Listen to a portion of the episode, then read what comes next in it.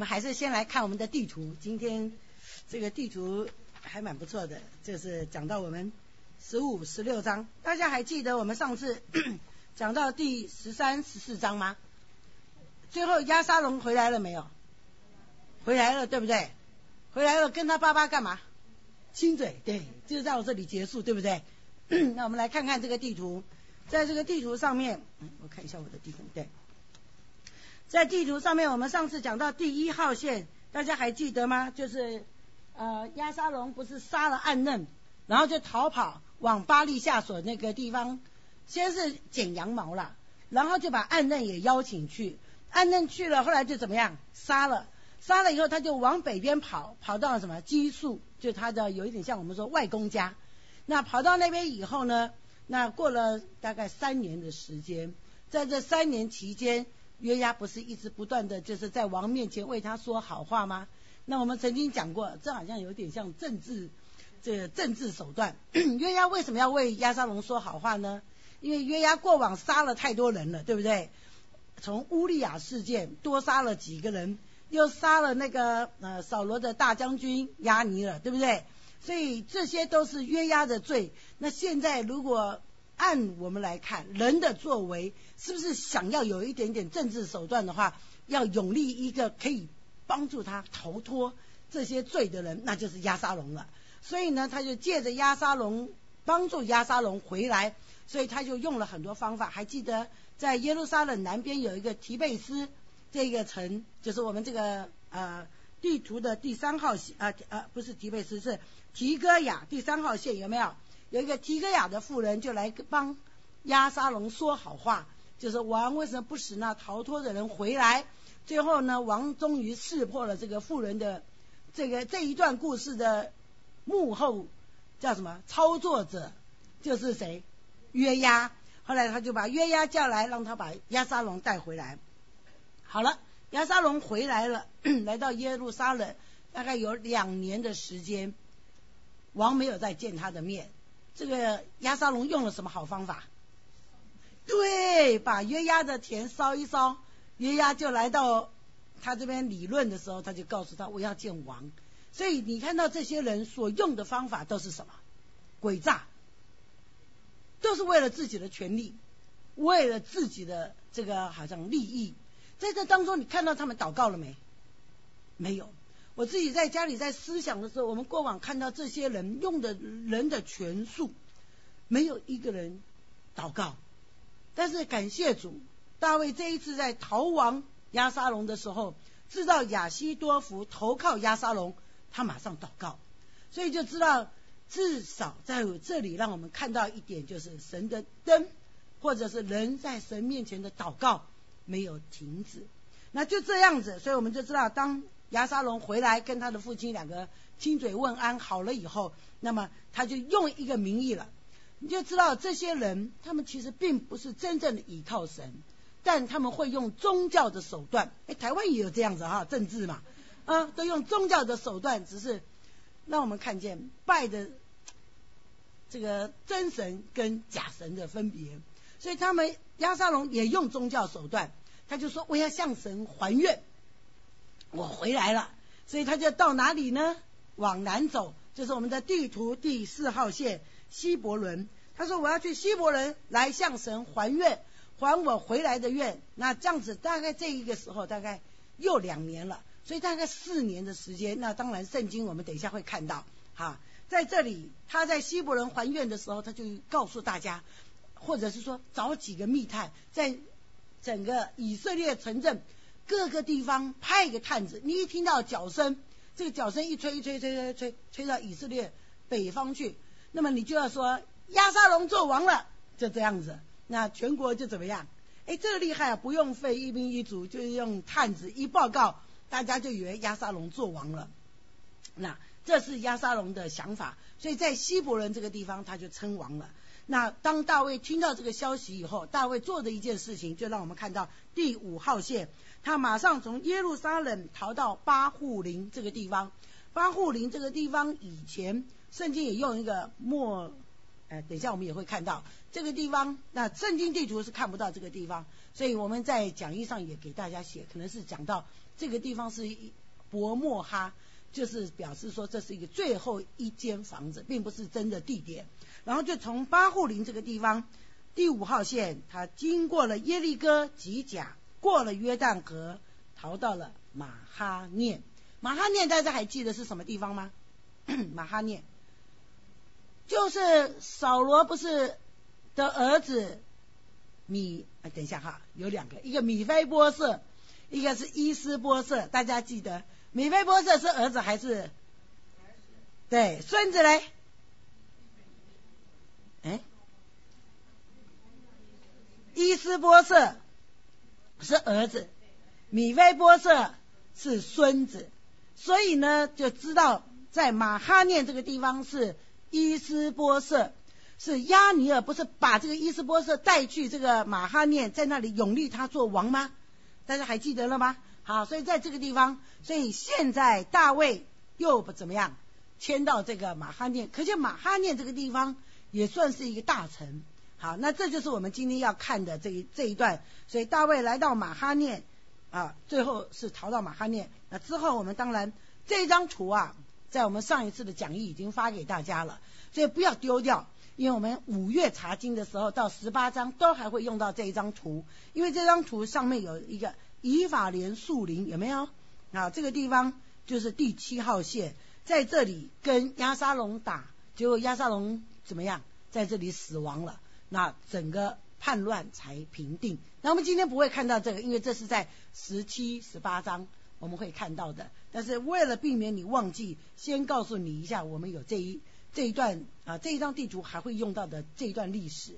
那我们就一起来祷告。再一步神，我们来到你面前，向主献上感谢，谢谢主，在这样的乱世当中，看到这么多的人。他们在搞弄权术，主啊！但是他们虽然搞弄权术，却没有依靠神。主，我们感谢你，让我们借着这段圣经看见，在这样的逆境当中，大卫仍然来向你祷告，向你呼求。主啊，在我们的人生当中，我们也可能处在乱呃混乱的局面当中，也可能生活的忙碌。使我们在祷告的事情上面，主要我们迷糊了。求主你借着今天这一段圣经，再一次提醒我们每一个人，让我们真是不忘记随时祷告，多方祷告，时常祷告，举起圣洁的手，在你面前无依无靠的来投靠你。主要因为我们知道我们不能够做什么，使我们的一根头发不掉落。但是主，我们知道每一根头发你都细数过了。主啊，若不是你许可，没有一根头发会掉下来。主啊，这就是你在我们身上的应许。因此，主，我们要来到你面前，向你呼求。主啊，求你在我们的生命当中，在我们的生活当中，时常警戒我们，提醒我们，祷告成为我们生活呼吸的一部分。祷告成为我们得力的方法来源。祷告是让我们更亲近你，更依靠你。祷告是使我们在你面前长大成人，主要我们就求主你自己在我们当中彰显你自己奇妙的作为，你自己的话今天向我们每一个人敞开，叫说的和听的在你面前都一同得造就。谢谢主，祷告感谢，奉靠耶稣基督得胜的名求，阿门。昨天卓牧师在我们祷告会分享，他说我们一二三四月，呃呃应该是对嘛？好，到上个礼拜。我们都经历了非常忙碌的一个就是的日子，大家觉得忙碌吗？确实哈，确实我们真的很忙碌哈。但是感谢主，当他这样讲的时候，我就想，哎，虽然很忙碌，可是我的心好像不乱。那我自己在神面前就归纳出一个结论，就是祷告。你感谢主，我们看到这个沙姆尔记是不是在混乱当中？是不是整个这个以色列历史？我们现在查的《沙姆尔记下》，是不是每天都觉得在打仗啊？好像在看宫廷内斗戏啊！但是虽然这样的忙乱，可是我感谢主，就是哎，我的心在神面前不忙乱，这就是神的恩典。所以姐妹们，生活忙碌吗？真的很忙碌哎，是不是？每天早上一起床，你就想着今天要做什么事情？一整天到晚上歇下来了，哎呀，觉得今天好像什么正正事没干，但是时间就不够用，有没有这样的时候？真是求主安静安静预备我们的心，让我们每一天在神面前，虽然生活忙乱，但是我们在神面前，我们的心可以安定。哎，这是很重要的一件事。当你的心一安定以后，虽然世界上很多事情在发生，可是你的心安定了，你就觉得怎么样？事情都井井有条，是不是这样？好，那我们来看在这里第十五章。此后，亚沙龙为自己预备车马，又派五十人在他前头奔走。哎，这什么样的光景？大家想想看。每天，哎，好像我觉得好像在看电影啊。那个电影不是有哈哈哈，然后就一个五十个人在前面跑跑跑，然后这个王就坐着马车就来了，有没有这样的光景？好，尤其最近啊，不是我们在过这个复活节吗？电这个美这个 A B C 啊，或者是呃教育电台啊，他们都会演一些宗教电影，不是演冰汉呃冰河就是冰汉呐，不然就是演十诫，有的时候会演这个就是嗯。就是可法迪斯，就是万王之王，这个就是讲到那个耶稣的，就是耶稣传的哈，都跟这些有关啊。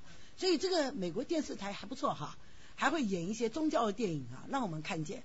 哇，就看见那个气势磅礴的那个马车这样子奔跑的时候，我就想到亚沙龙。哎呀，这个你刚好要查这个嘛，所以我就马上就想到亚沙龙派五十个人在前面奔跑，然后他的马车就这样子过去了。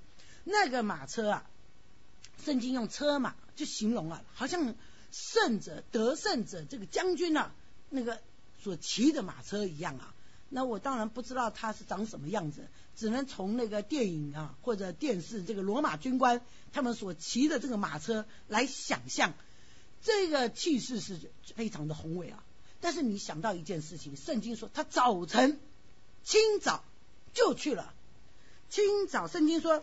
常常早晨起来站在城门的道旁，一个人啊，能够为了他所要谋的事情忍忍受，不在早晨睡觉。早晨睡睡懒觉是不是很快乐的事情啊？有没有睡到自然醒？是不是最快乐的事情？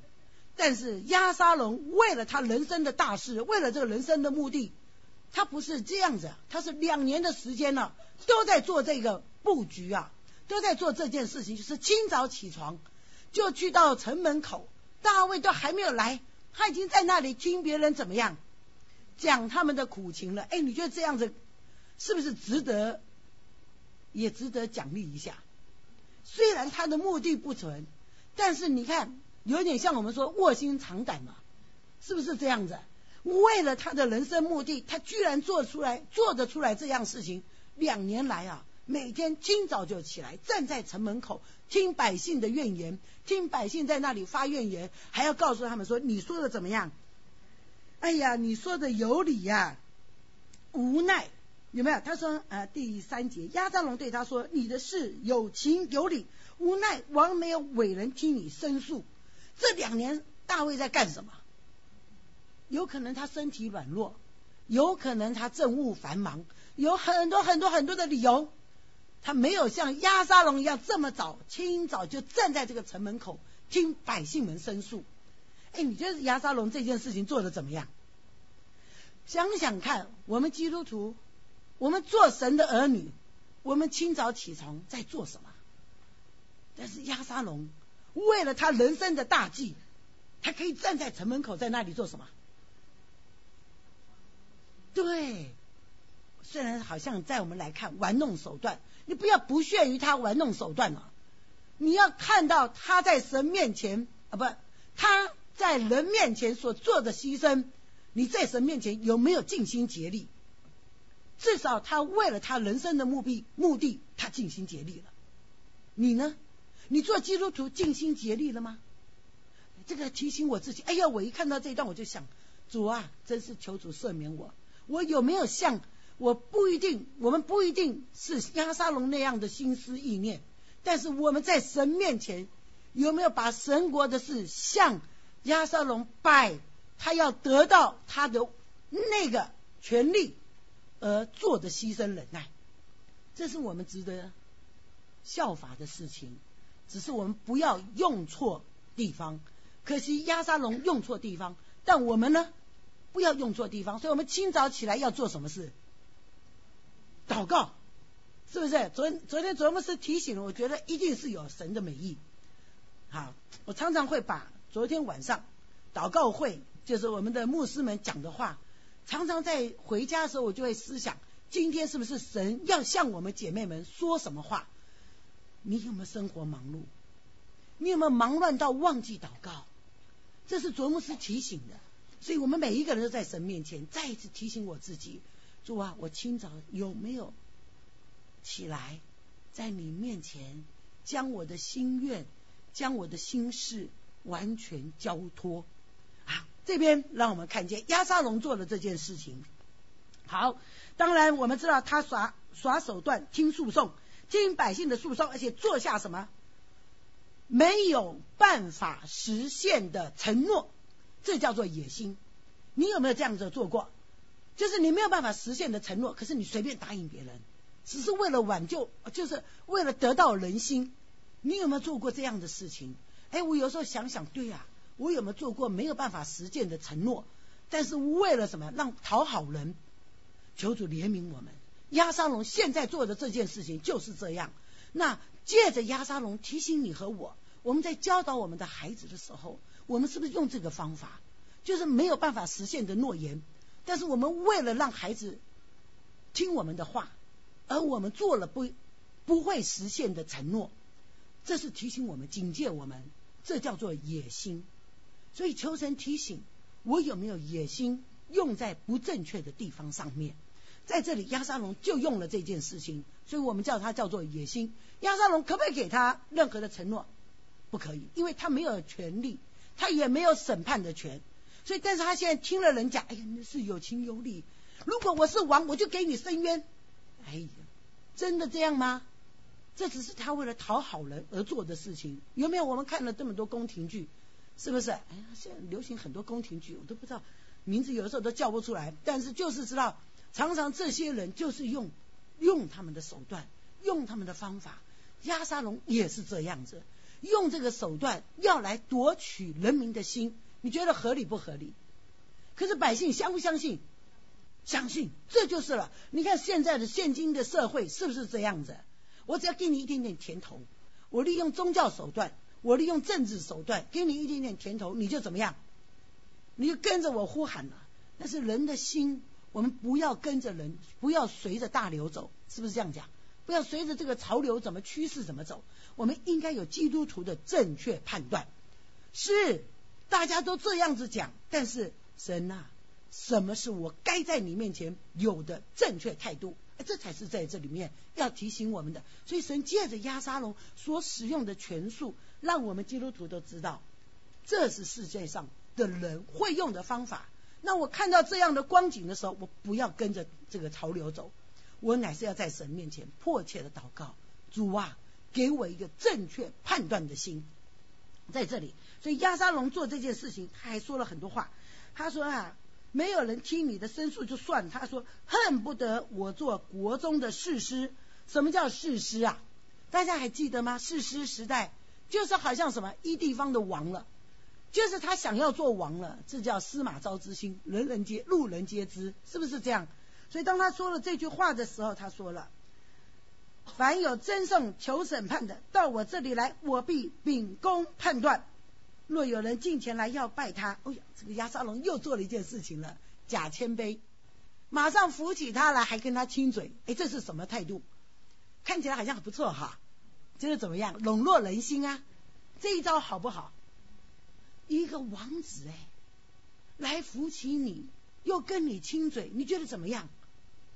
马上心里都得了安慰，多少的苦情，多少的难处，王子居然愿意来扶我。听我讲，还愿意与我做好朋友，你高兴不高兴？即便我的问题没有得到答案，没有得到解决，我已经怎么样？得安慰了。哎，这样也很好。我们也学到一个方法，就是人的心其实是很软弱的。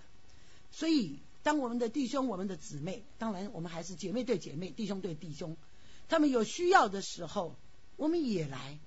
做一做事情，安慰他，鼓励他。他虽然不能够马上从问题当中得到解答，但是你的安慰、你的鼓励，就是他的什么帮助？我们不要想，哎，压沙龙这个方法我不屑。哎，虽然我不屑，但是是因为他的态度不对。我们不要像压沙龙一样做出没有办法实现的承诺，但是我们要效法压沙龙是什么？关心、体贴。因为你知道，压沙龙其实做这个方法让我学了一件事情，哎。你不要说，哎，我不屑，我就什么都不做。那你太叫什么？我们说公正不阿，真的吗？其实是你偷懒不干活。从另外一个角度，如果你去摸他一下，抱他一下，表达你姐妹的关怀，怎么样？好不好？很好嘛，是不是？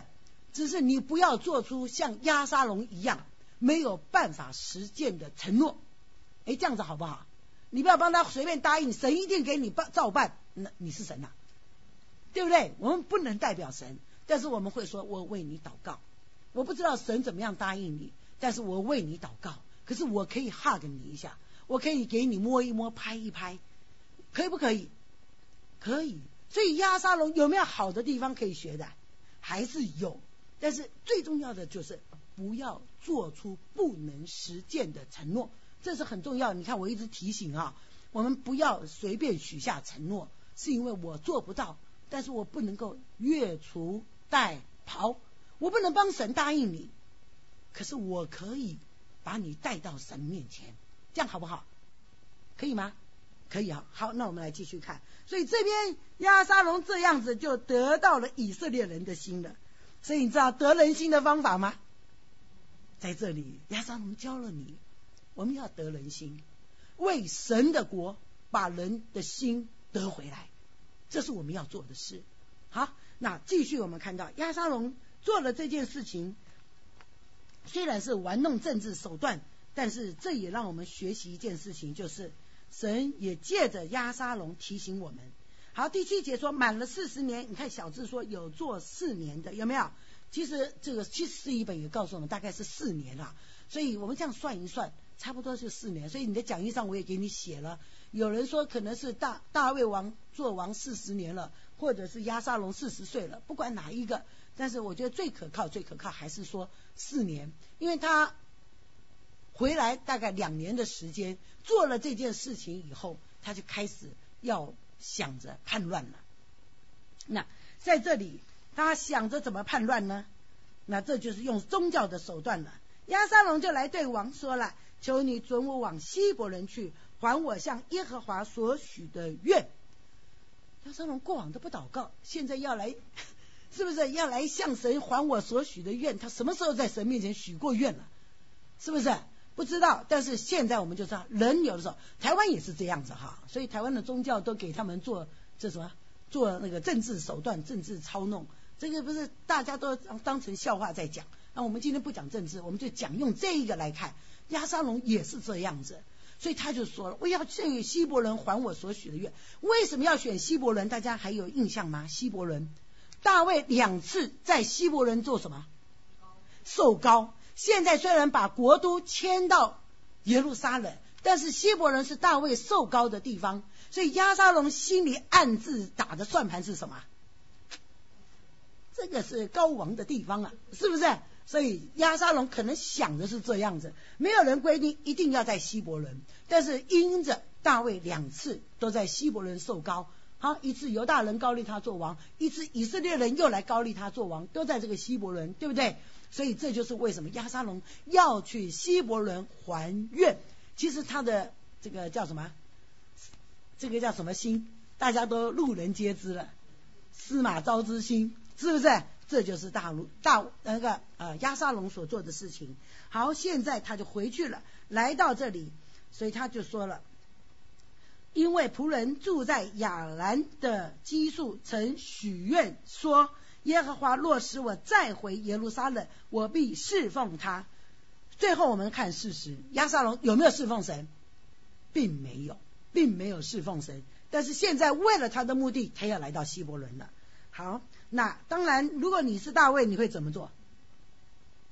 关于宗教的事情，大卫一定怎么样？如果你的孩子说：“妈妈，我要去教会。”你要不要让他去？肯定要嘛！谁知道他到教会的门口转圈就出去了？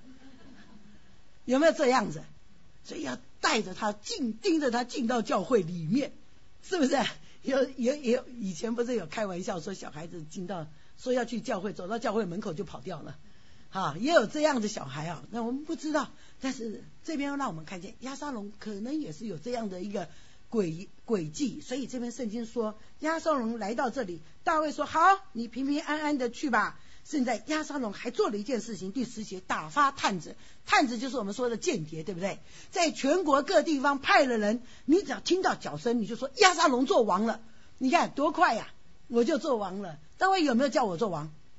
没有，这就是我们说许下不能够实现的承诺的人，他所做的事情，这就是亚沙龙。已经派了探子做这件密探了，所以你就看到在宗教上面他耍的手段。所以当他这样做的时候，果然大家一听见脚声就说亚沙龙做王了。十一节说亚沙龙还怎么样？请了两百个诚实的人，就是权贵，这些人都不知道亚沙龙要做王。等到到那里变成人质，有没有人质？你们有没有听过这种类似这种？就是这个宫廷剧好像常有这种事情哈。就是把那些王啊、大臣啊都邀请来了。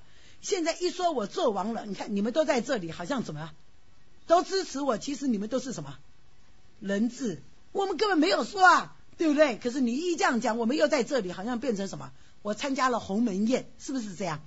这就是鸿门宴。所以这些两百个人哦，变成人质在这里。所以圣经告诉我们，应该圣经是不是很奇妙？真的哈。我们都不知道，原来他也是人质啊！哈，这把人质，来，再来，这些人诚诚实实的，不知道其中的真情。所以亚沙龙献祭的时候，他还把一个人带来了，很重要的一个人，大卫的谋士。这个人是基罗人亚西多福。谁是亚西多福？记得我们曾经讲过一点点，现在再来讲更仔细。这个亚西多福，还大家还记得我们刚刚讲到乌利亚吗？拔示巴。他是拔示巴的外祖父，就是拔示巴的爸爸的爸爸，爸爸是不是？啊儿子啊，不是外祖父，爸爸的爸爸，祖父，爸爸的爸爸，是不是？啊，拔示巴的爸爸，拔示巴是以莲的女儿，以莲又是什么？亚西多福的儿子，所以你就知道，那现在亚西多福为什么要来帮助亚沙龙？有没有恨？有啊，我的女婿应该叫孙女婿乌利亚的死，他知道不知道？如果我是谋士，知道不知道我的孙子呃我的孙女婿怎么死的？不可能就是战场上就这样死了嘛？是不是？这些小道消息不是都会传出来吗？是不是？还有，既然这样子，八四八被他玷污，知道不知道？你自己孙子的事情，你知道不知道？你孙子哪一天生孩子，你知道不知道？知道。那按照大卫娶了她去，这么快就生了孩子。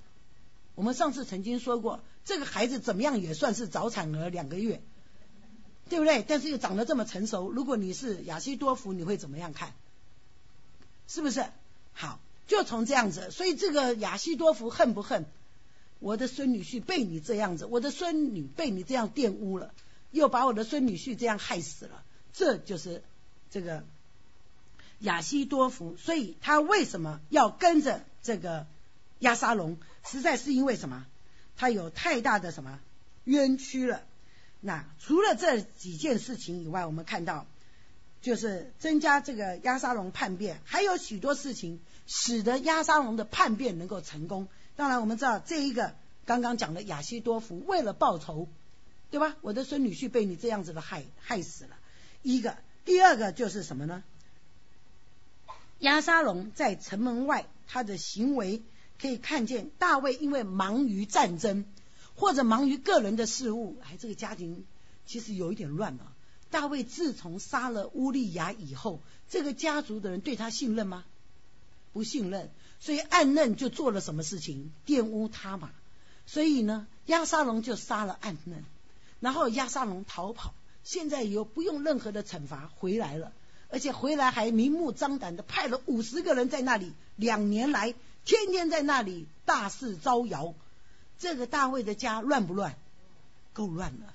所以这整个事情都叫大卫怎么样？没有心思意念来好好的处理百姓的事情，这就是当时一个属于一种混乱的局面。所以在这个当中，你看圣经的作者在记载的时候，也故意描述的时候，大卫有没有祷告？有没有来寻求神？大卫在亚沙龙的事件上有没有来祷告？没有哎，就是约押来，这个提哥提哥亚妇人来。他就怎么样，轻易的就饶恕了亚沙龙，都没有任何的作为，就直接让他回家了，还跟他亲嘴了。两年来，在这个混乱的两年当中，圣经没有提大卫怎么样祷告的生活，对不对？好，所以这也提醒我们，哎，我就觉得，哇，真的，昨天是在提醒我，也是提醒我们每一个人，你的生活当中、生命当中有没有缺少一件？最重要的事情就是祷告，在这里，所以大卫的忙乱，亚沙龙可以从中取利。扫罗的士兵又怎么样呢？扫罗的士兵怎么样？也不满大卫的统治。为什么？为什么扫罗的士兵会不满大卫的统治？总是你是大，应该这样讲，我是前王的士兵。那现在呢？得力的时候，这就是政治叫什么？军人的内斗。哈，这也是一个。还有亚沙龙本身，圣经我们上次曾经讲过，亚沙龙的头发怎么样？乌溜溜，长得像什么？有点像我们说的参孙，是不是？好，亚沙龙本身也有一些的魅力。还有一个人就是扯后腿的约押，约押目空一切，你看要杀谁就杀谁，要把谁带回来就把谁带回来，只要什么找一个聪明的妇人来讲讲话、演演戏，就把大卫给糊弄过去了。那如果这样子，你觉得约押是等闲于，就是甘愿只在那里那个光景吗？大卫有没有提防约押呢？这就是让我们看见，在约押的生活当中，他也给大卫扯后腿了。那大卫在诗篇大概是五十五篇十二节的地方，他讲到：原来不是仇敌辱骂我，若是仇敌还可忍耐，也不是恨我的人向我狂大。若是恨我的人，就必躲避他。不料是你，你与原与我平等，是我的同伴，是我知己的朋友。这讲到了谁呢？就是讲到亚西多福。原来你是我的同伴，现在你却怎么样？投靠了亚沙龙。亚西多福他在四十一篇第九节也说：连我知己的朋友，我所倚靠、吃过我饭的，也用脚踢我。这就是讲到亚西多夫，所以亚西多夫投靠亚沙龙，给大卫带来的打击大不大？大。所以大卫祷告，大卫听说了有人报告大卫说以色列人的心都归向亚沙龙了，还告诉他说那个呃亚西多夫也跟着大卫了啊，不跟着亚沙龙了，所以大卫就怎么样？就向神祷告。第三十一节有没有？亚西多佛也在叛党之中，随从亚沙龙，大卫就祷告耶和华说：“求你使亚西多福的计谋变为愚拙。”神有没有听呢？之后神听了，所以我就告诉你，为什么我要特别讲祷告？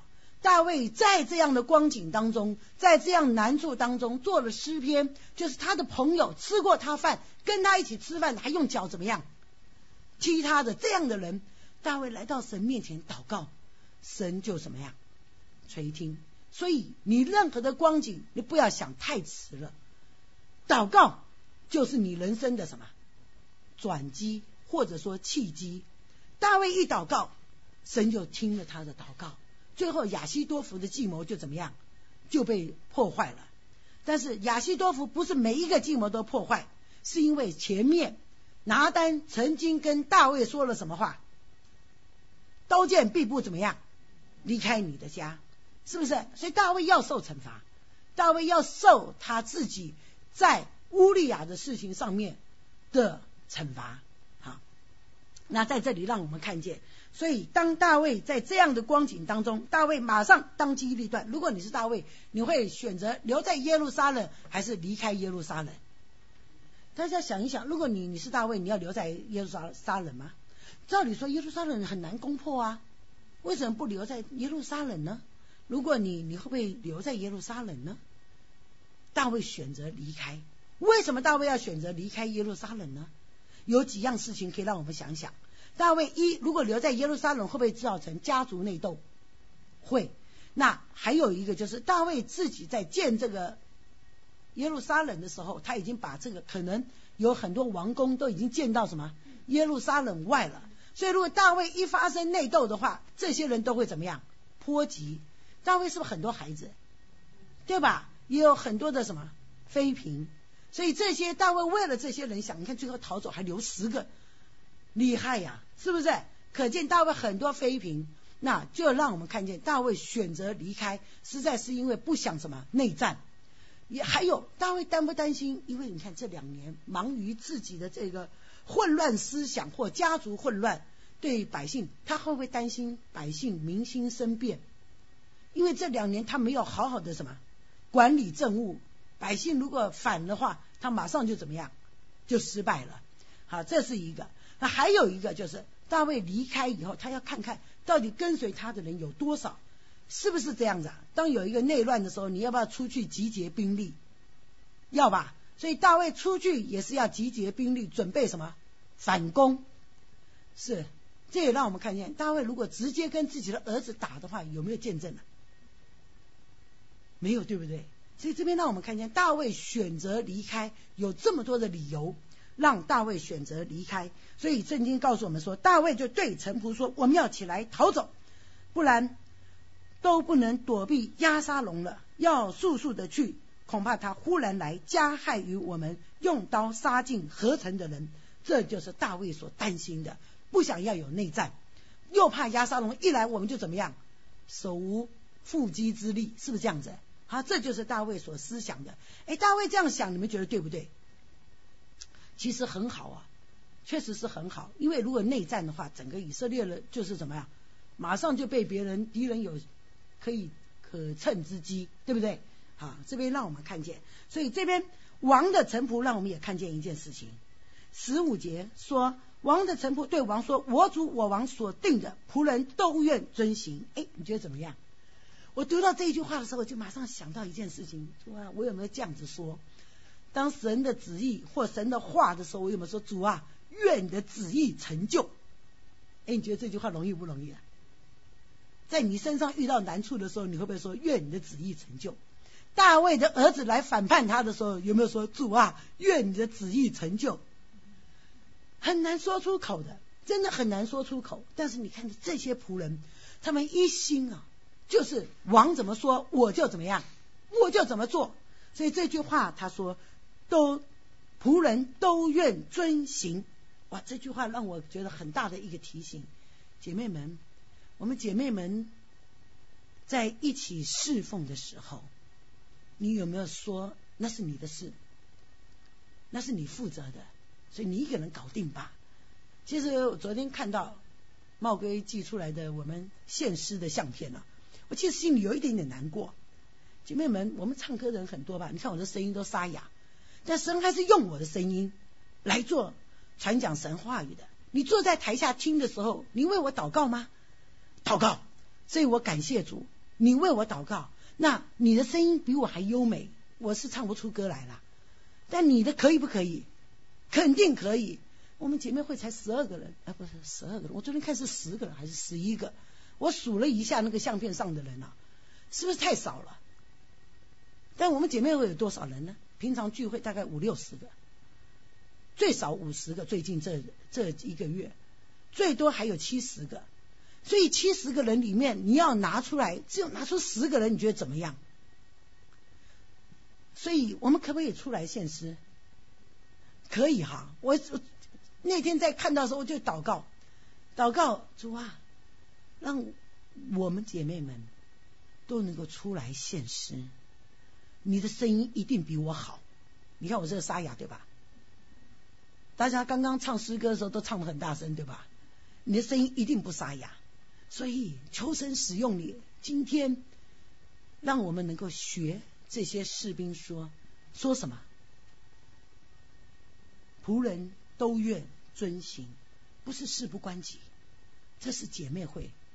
我们姐妹愿意在教会当中用我们的诗歌见证神在我们身上的什么作为，神在我们身上的恩典，好不好？没人回答我，可见都没有人愿意。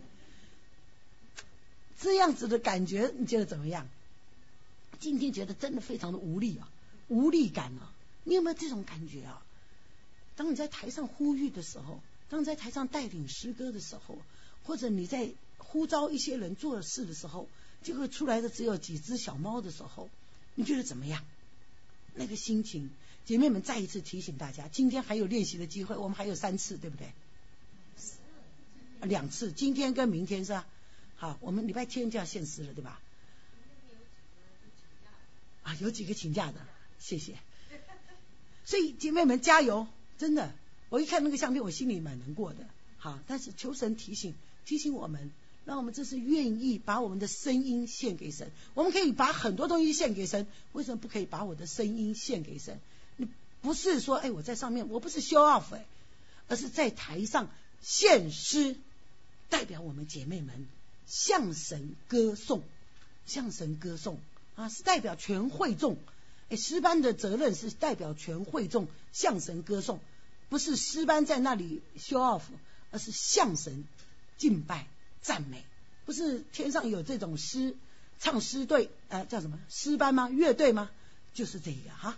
那提醒我们，当这我在读到这一段的时候，我就想到啊，主啊，这些人说仆人都愿遵行。啊！求神提醒我，好，王就带着家眷留了，走了，留了十个妃嫔。这十个妃嫔太可怜了。我常常看到这一段的时候，我就在想，如果我是他们，我一定咬舌自尽，是不是？不然怎样也要跟着扯后腿，也要跟着走。真的留下来，你都不知道自己的人生是怎么样。可怜了这十个可怜的女士，但是留下来了。好，他们就到了伯莫哈。刚刚我讲的伯莫哈，在你的讲义上我给你写了。这个伯莫哈就是离城不远的某处某处，或者说最后一座房子，就是离耶路撒冷要出耶路撒冷的最后一座一座房子，来到了最后一座房子了，表示大卫已经怎么样逃了，逃离了，对不对？好，来到了伯莫哈这个地方。好，大卫在那里数点人数了，就是要越要过去了。现在我要来数了，那我们来看看这边，让我们看见跟随大卫的人有谁呢？基利提人、比利提人，就是从加特跟随王来的六百人。当时大卫逃避扫罗的时候，是不是有六百人常常跟着他？打喜格拉的时候，是不是也是六百人？这六百人很忠心啊，一路都跟着他。虽然怎么样，这个王朝好像一直不断的在发生任何的事情，但这两六百个人还是怎么样，忠心跟从。这让我们看见忠心啊，哈。在这里很好，还有一个人是谁呢？来了一个特别的人，叫加特人以太。以太有可能啊，按照圣经的学者告诉我们，加特王的王子归信了神了，所以一起跟着大卫就离开了加特，跟着大卫就来到了耶路撒冷，一起侍奉王。最重要的是，他信奉这位耶和华神。所以你看他导他怎么样说话。他说了：“你是跟着跟着来的。”他说：“你为什么要跟我们同去呢？你是外邦逃来的人，你可以回去跟新王同住，或者回你本地去吧。你不要跟我们一样居无定所，因为我不知道这一场战争要打多久。”这是加大卫对这个加特王子所说的话。可是你看以太他回答了说什么？他说什么呢？我指着永生的耶和华起誓，表示这个加特人怎么样归信了神了？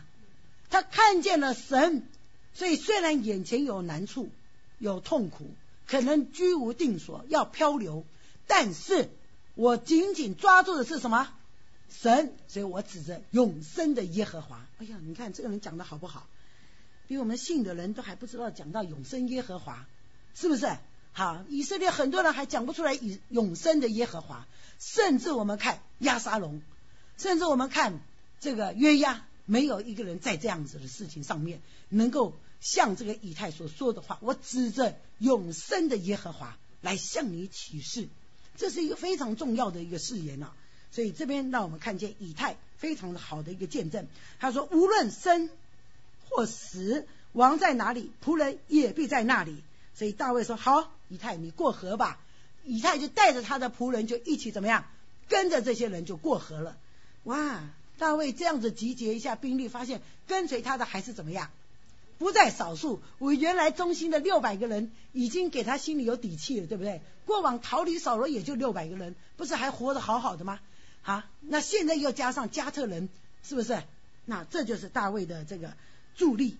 再来，大卫又在什么？把他的太太太、孩子、所有妇人都让他们过去。现在圣经描述大卫他们一边走一边怎么样？哭，这是表示悲哀、举哀的表示。好，圣经用这样来描述。好，当这边让我们看见，他就有一有两个人来了。这两个人带着什么东西来呢？约柜。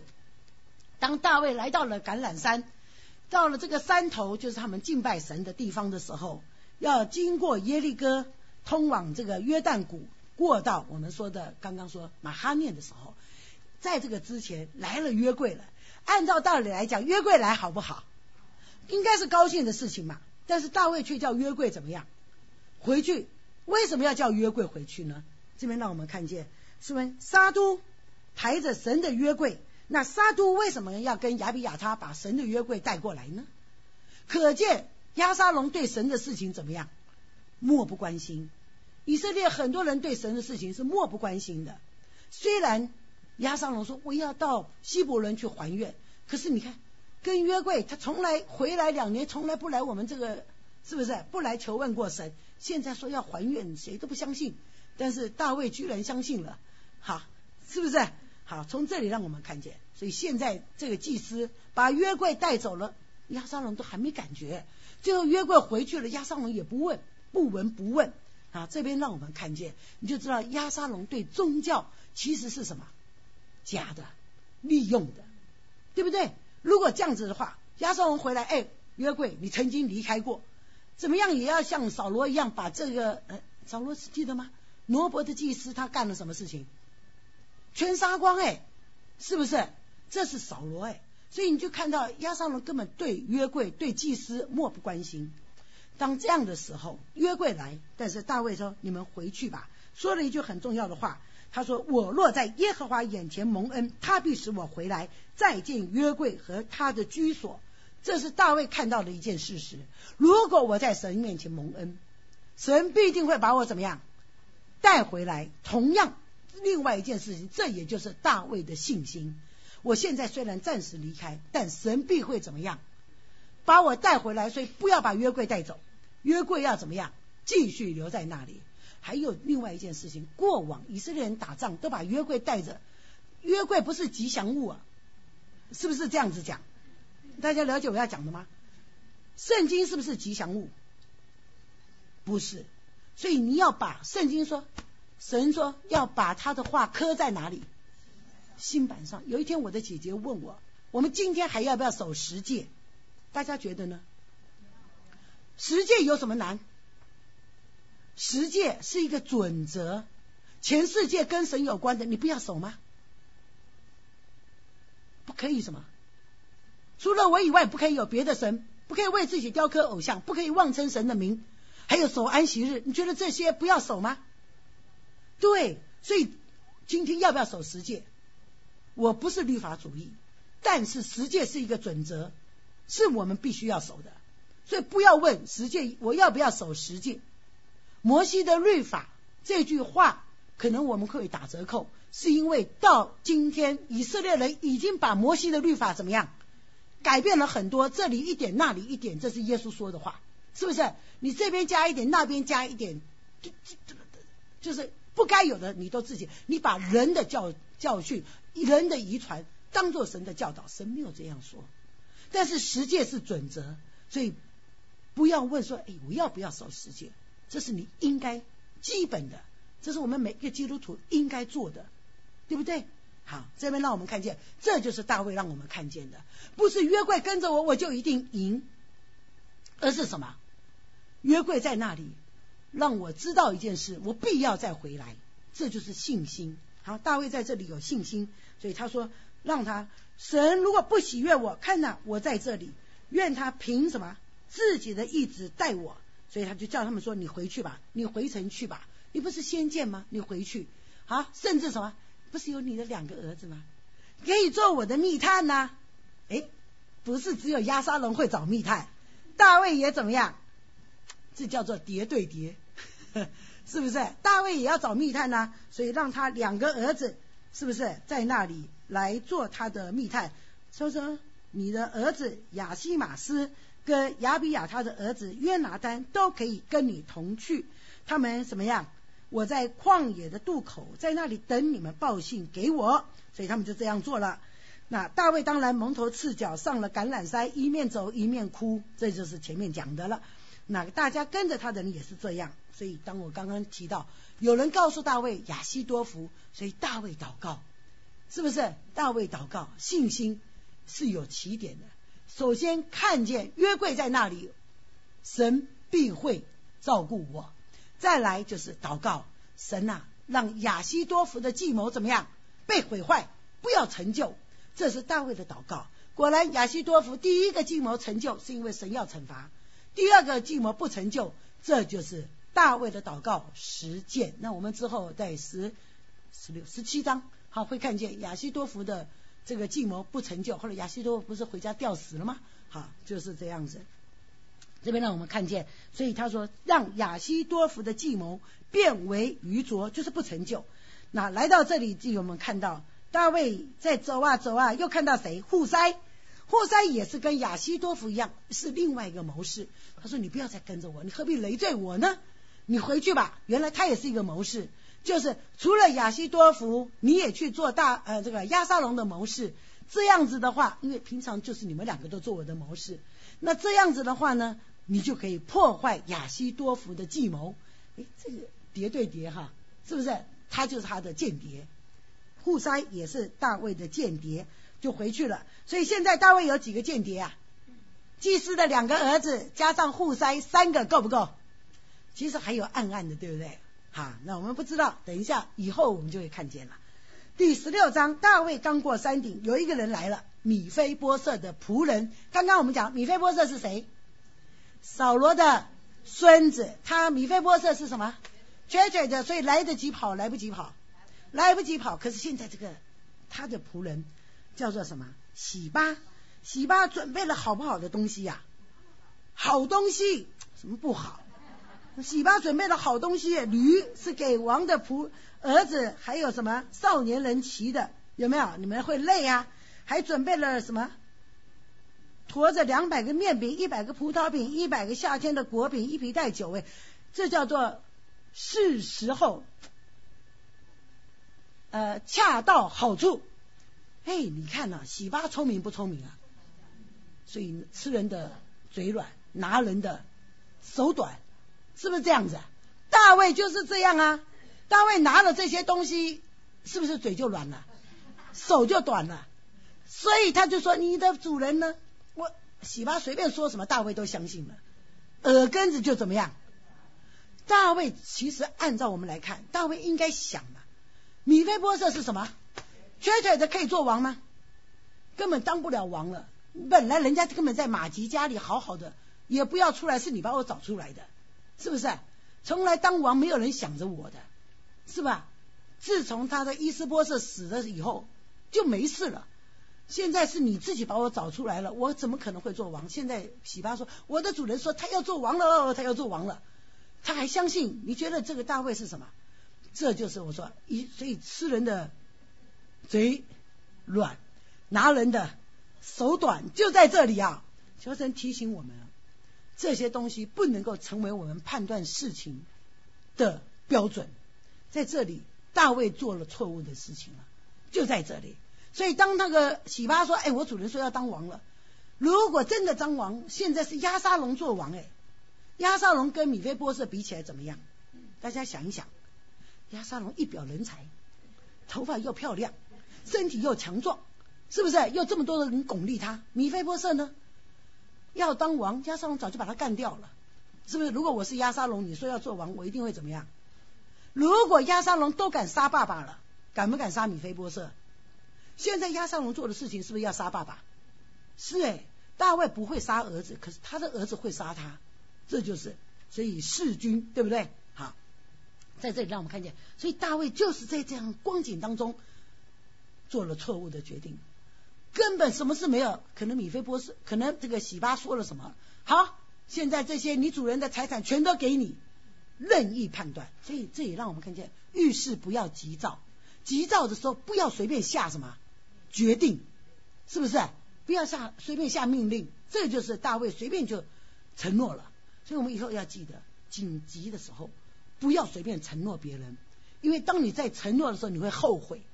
大卫就后悔了，但后悔已经来不及了，只好草草了事。哎，你看许八均分吧，跟那个米菲波瑟讲，因为米菲波瑟来的时候，你看我的指甲也没有剪，我的头发也没有剪，我脸也没洗，我全身都脏兮兮的几个月。哎，你觉得怎么样？这是忍人所不能忍，对不对？这米菲波瑟厉害不厉害？我觉得他也厉害，所以这些都是狠角色，对吧？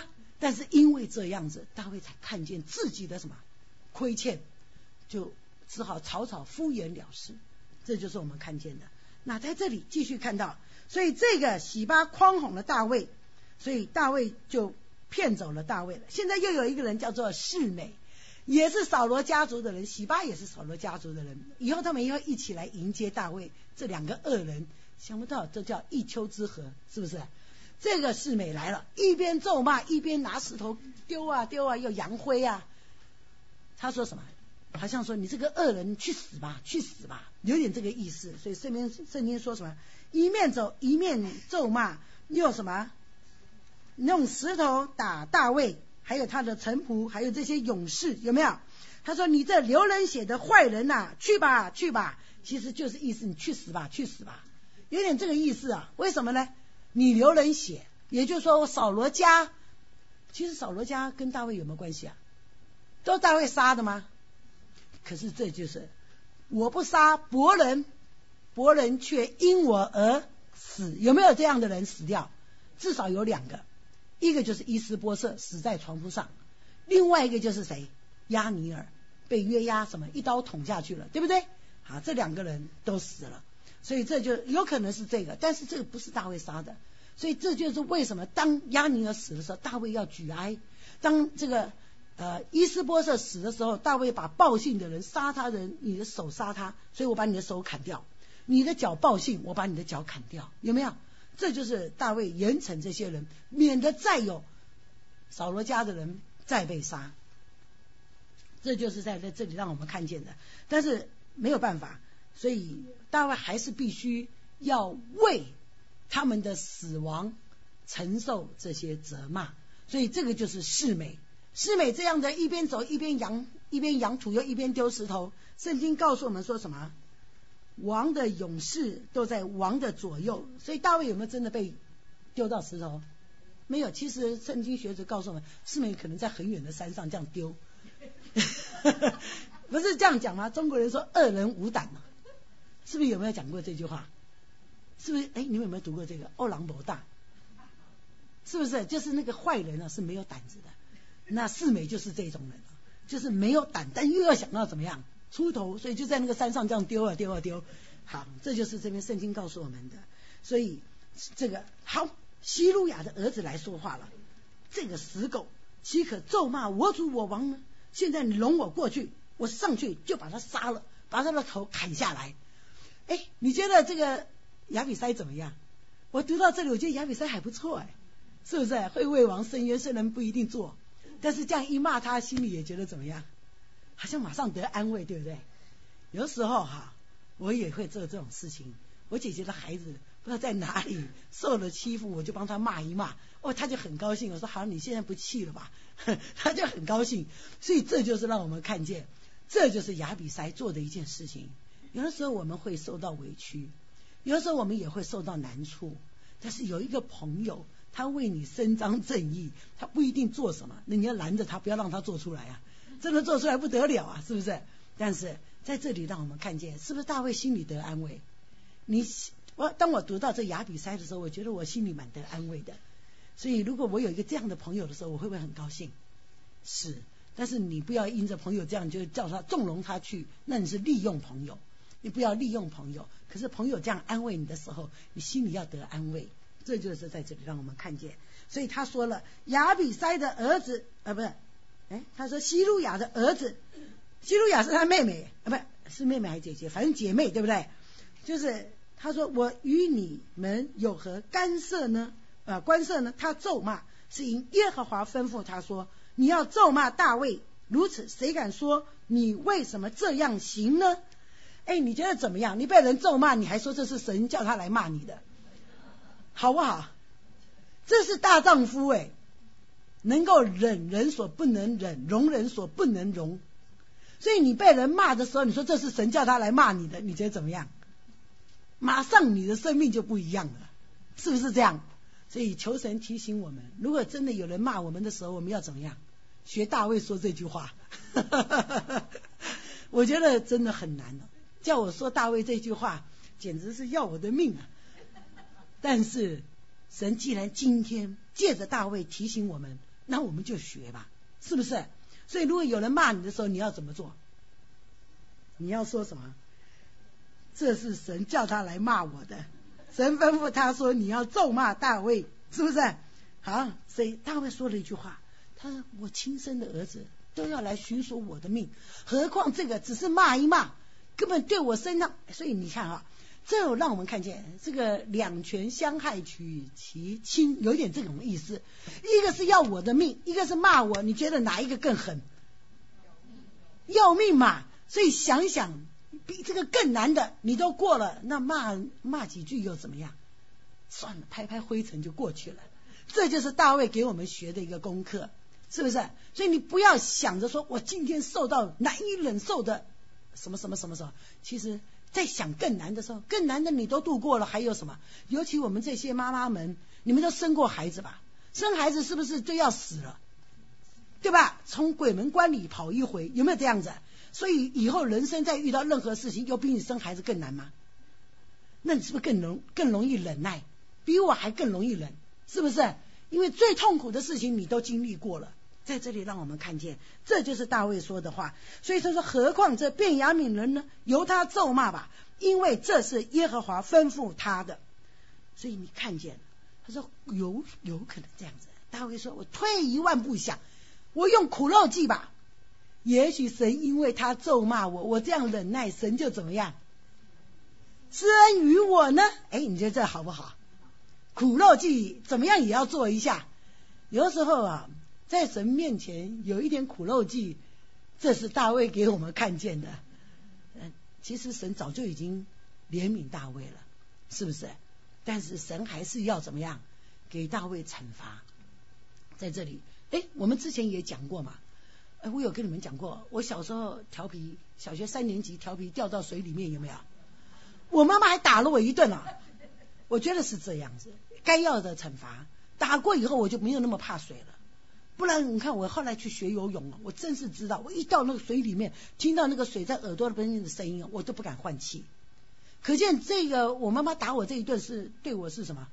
还是医治的工作？如果没有这样，我连游泳都不敢下去水，是不是？所以求神提醒我们了，有的时候可能是苦肉计，但是对我们是好的。所以神对你和我的计划原是好的，就在这里。那在这里，那么让我们看见，他说神因为他的咒骂就施恩于我啊，所以大卫又怎么样？容忍这个四美，又一面咒骂，又一面拿石头砍他，又拿土扬他，他们就噼噼啪啪的走了，让他骂吧，让他扬土吧，是不是这样子？好，之后我们看见互塞诈降，互塞诈降是不是这样讲？其实就是间谍了。户塞为什么能够让亚沙龙接受他呢？我在看这段的时候，我在想亚沙龙的虚荣心。亚沙龙为什么会接纳户塞？你看这边户塞说了：“愿王万岁，愿王万岁。”哎，如果有人这样跟你讲，你马上怎么样？飘飘然的，对不对？根本都不知道。但是你看大卫的亲信都来承认我了，怎么样也不能杀户塞了。